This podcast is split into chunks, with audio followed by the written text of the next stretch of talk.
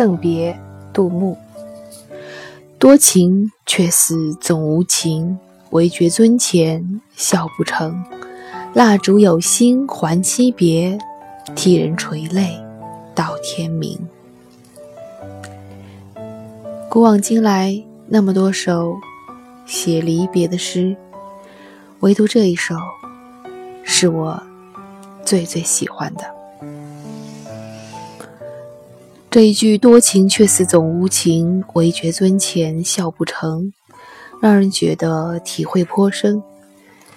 有没有一种感受是难过到极致，无法用语言表达；心疼到极致，无法用语言表达；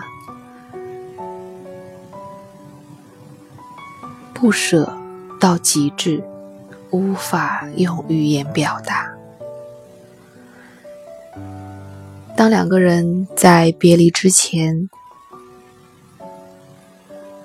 端坐桌子两端，默默喝着酒，相顾无言，唯有泪千行；又或者，连泪千行也没有，只是看起来和往常没有什么两样，各自心中总有千言万语，却什么也说不出来。中国人的那一句“一切尽在不言中”，中国人劝酒时的那一句“话在酒中”，用在这时再贴切不过了。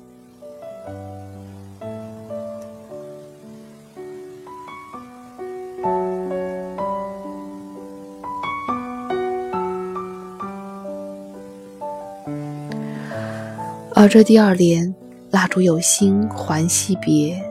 替人垂泪到天明，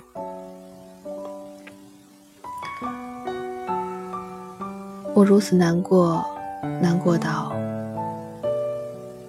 哭都哭不出来。其实能够哭出来的那种难受，根本就不是很难受，因为你还有力气去表达自己的悲伤。而这世上有一种悲伤是。悲伤到极致，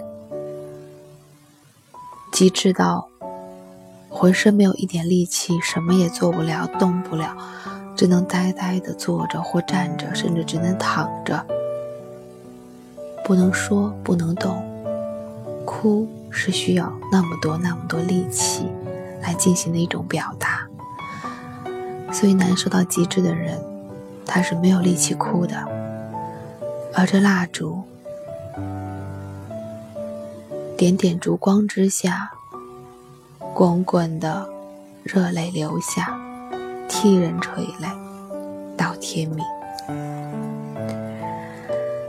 短短四句，短短二十八个字，将那一种悲伤、难过、不舍到极致的情绪描写到了极致。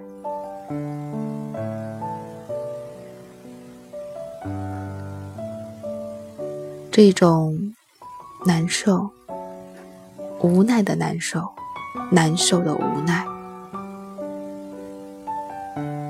你只有把自己放在那样的一种情境当中，你才会明白。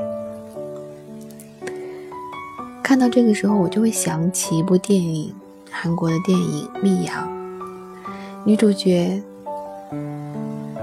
丈夫死了，带着孩子回到丈夫的家乡生活。没过多久，因为她自己的疏于照顾，孩子也去世了。她呆若木鸡，在孩子火化的那一刻，她站在火葬场的广场上，一言不发，一滴眼泪也没有。孩子的奶奶扑上来打她，说：“你是铁石心肠吗？你怎么连一滴眼泪都没有？”